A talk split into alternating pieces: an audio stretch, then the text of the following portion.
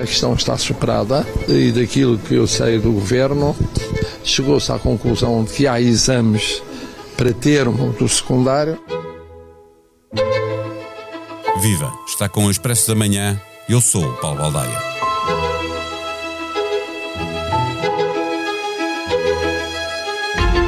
Num tempo em que a escola pública patina, com professores que procuram a paz, mas que só a aceitam se lhes resolverem alguns problemas com décadas de existência, num tempo em que os alunos procuram a normalidade que lhes fugiu com a pandemia e lhes é tirada novamente agora por uma luta que indiretamente também é deles, num tempo em que por tudo isto estar a acontecer, os privados não têm mãos a medir e mesmo que os pais estejam dispostos a fazer um sacrifício financeiro, já não há vagas para todos os alunos, o governo anunciou que vai anunciar como quem procura tapar o sol com uma peneira. Um bom spin doctor teria tido uma ideia assim.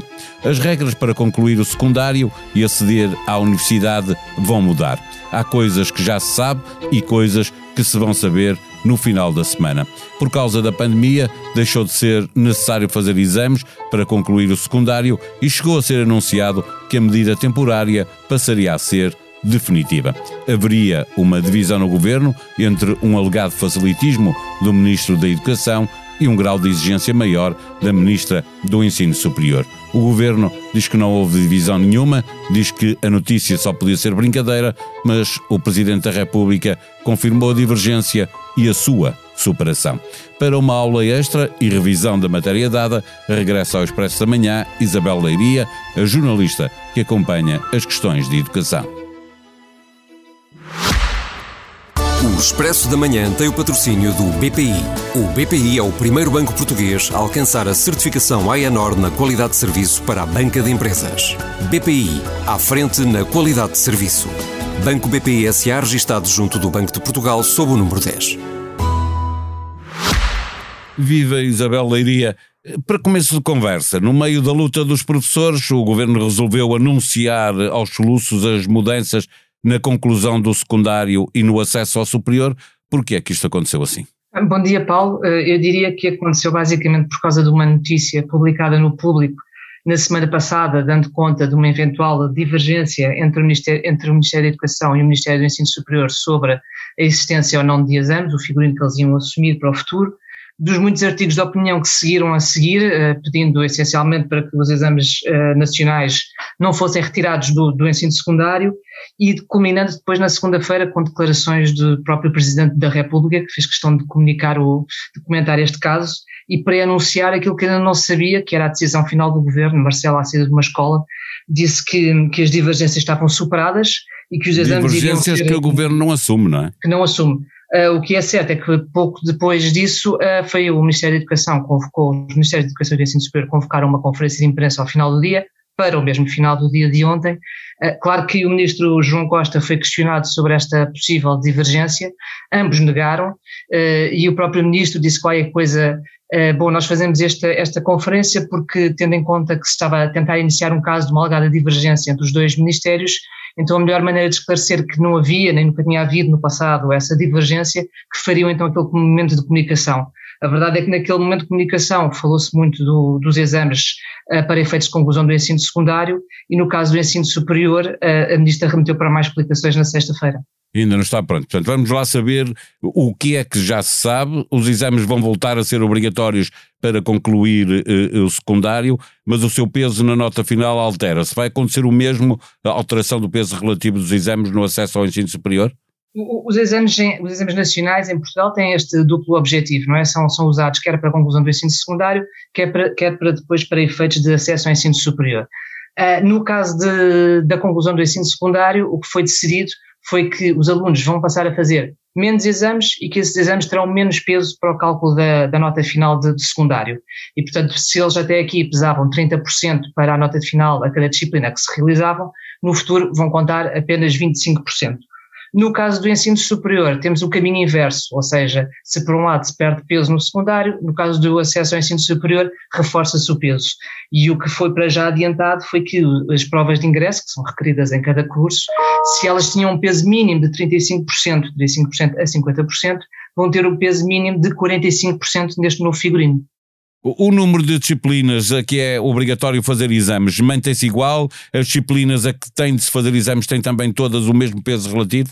Aí também há, há, mais novidades, ou seja, o número de exames que os alunos vão ter que fazer baixa de 4 para 3, e eles vão fazer obrigatoriamente, independentemente do curso que frequentem, vão fazer a prova de português, todos os alunos, uh, e depois fazem mais dois exames que vão escolher.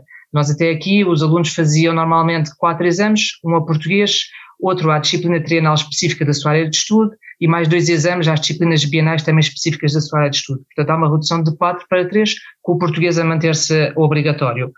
Um, no, no, caso, do, no caso do, do, peso que cada disciplina tem para o cálculo da nota final do secundário, há também aqui uma mudança, ou seja, neste momento todas as disciplinas valiam por igual, independentemente de elas serem trienais, bienais ou tenham só um ano. No caso do português, por exemplo, um aluno que concluísse a disciplina com um 15, esse 15 era fruto de um trabalho feito ao longo de três anos letivos, mas valia apenas 15. Mas, por exemplo, a disciplina do 12 ano de aplicações informáticas, em que é lecionada apenas num ano, se o aluno concluísse com 15, esse 15 tinha o mesmo peso que o 15 a português. E, portanto, vai haver aqui uma ponderação. Se a disciplina é trienal, ela vai contar três vezes, digamos assim. Se for bienal, pondera dois, duas vezes. Se for anual, pondera uma.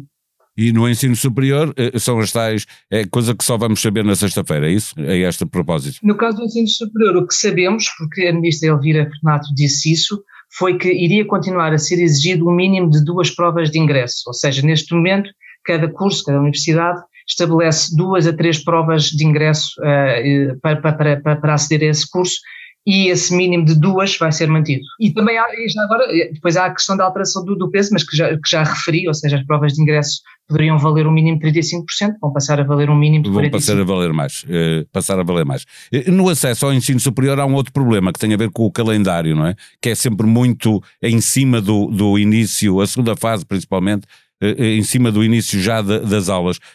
há também a ideia de que o calendário vai mudar antecipado, é isso? Sim, isso já tinha sido aprovado, inclusivamente, ou seja, há uma antecipação dos prazos.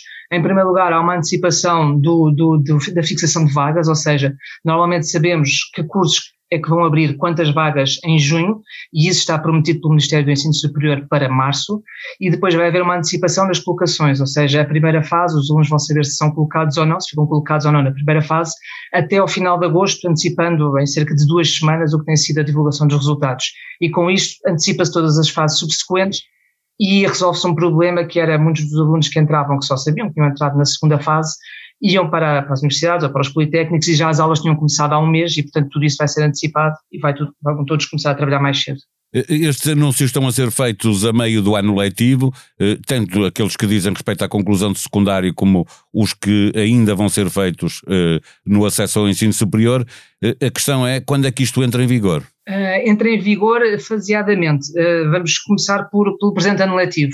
Este ano letivo, para quem está com o ensino secundário, não há mudança nenhuma. Ou seja, os alunos não vão fazer os exames nacionais para efeitos de conclusão do ensino secundário. Porquê? Porque esta foi uma adaptação aprovada em tempos de pandemia e que ainda não foi mudada e que assim se mantém. Os alunos que estão neste momento no décimo ano já vão ser abrangidos de alguma forma pelas novas regras. Ou seja, estes alunos já passam a fazer apenas três exames, com o tal português obrigatório e dois à escolha, e não o elenco de quatro provas. Quem entra no décimo ano, no próximo ano letivo, já será abrangido por todo o modelo, digamos assim, incluindo a tal proporcionalidade das disciplinas no cálculo da nota final do secundário. E, e como é que as alterações que são, uh, estas mudanças que estão a ser, como é que elas estão a ser recebidas uh, por pais, alunos, professores, diretores? Como é que a comunidade escolar está a receber Uh, no caso do ensino superior, ainda não temos muitas reações, porque quer o CRUP, quer o CSIS, os representantes das universidades e os representantes dos politécnicos deixam para sexta-feira, quando, quando, for conhecido o desenho final das propostas ou das alterações que vão ser seguidas, deixam para essa altura mais reações. No caso da educação, eu diria que, que, a solução que foi, foi encontrada foi assim uma espécie de consenso de meio caminho e que não causa grandes disrupções ao sistema que temos tido. E, portanto, nesse sentido, dá para agradar a todas as partes, dá para agradar a quem defende a importância dos exames enquanto fator regulador do sistema e até para evitar os tais fenómenos de inflação de notas que eles se agravem. Um, e serve também para, para agradar aqueles que consideram que os exames nacionais têm um peso excessivo no ensino secundário, no sentido de, de condicionarem muito o trabalho que é feito pelos professores com os alunos, sobretudo 11 e 12, que são os anos em que se realizam os exames. Agora, também eu queria só recordar aqui uma coisa: estes exames nacionais foram introduzidos em 1996 e este figurino de avaliação tem-se mantido mais ou menos constante desde então e tem funcionado relativamente bem, ou bastante bem, pelo menos na parte que respeita à tal regulação do, do sistema e quanto o elemento também da, da frição do, do, do, do sistema e daquilo que está a ser feito pelas escolas. Claro que depois tem aquele efeito que é considerado negativo por muitas pessoas, que está associado à elaboração dos rankings, não é?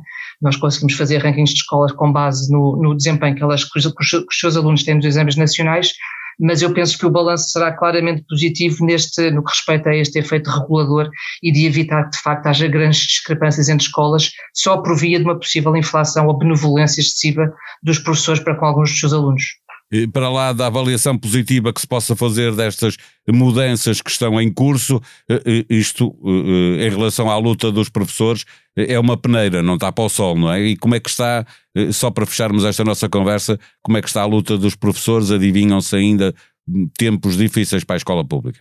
Pois, eu acho que não, não, não, vai, não vai condicionar em nada, nem para um lado nem para o outro. Uh, de agora, nesta quarta-feira, temos o fim das greves distritais convocadas pela, pela FENPROF e por mais oito organizações sindicais, portanto, a paralisação será no Porto, com toda a probabilidade voltará a ter níveis de adesão elevadíssimos, como tem tido em todos os, os distritos, e no sábado teremos mais uma manifestação em Lisboa, e eu penso que já não há grandes dúvidas que juntará larguíssimas dezenas de milhares de professores uh, novamente em Lisboa.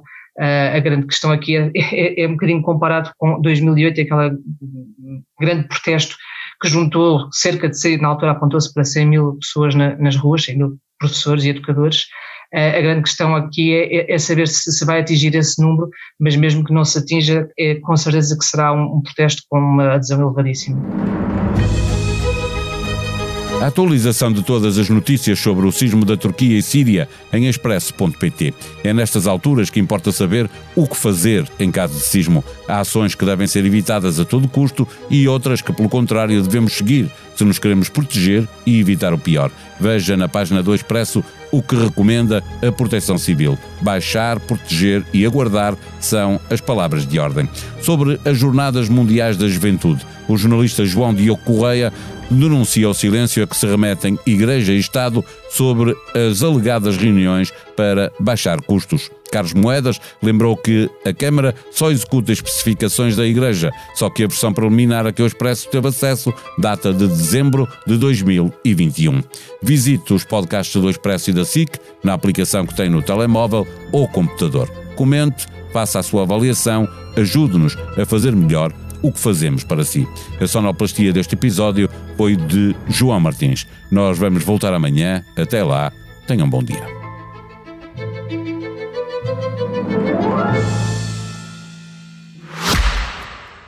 O Expresso da Manhã tem o patrocínio do BPI. O BPI é o primeiro banco português a alcançar a certificação AENOR na qualidade de serviço para a banca de empresas. BPI, à frente na qualidade de serviço. Banco BPI SA registado junto do Banco de Portugal sob o número 10.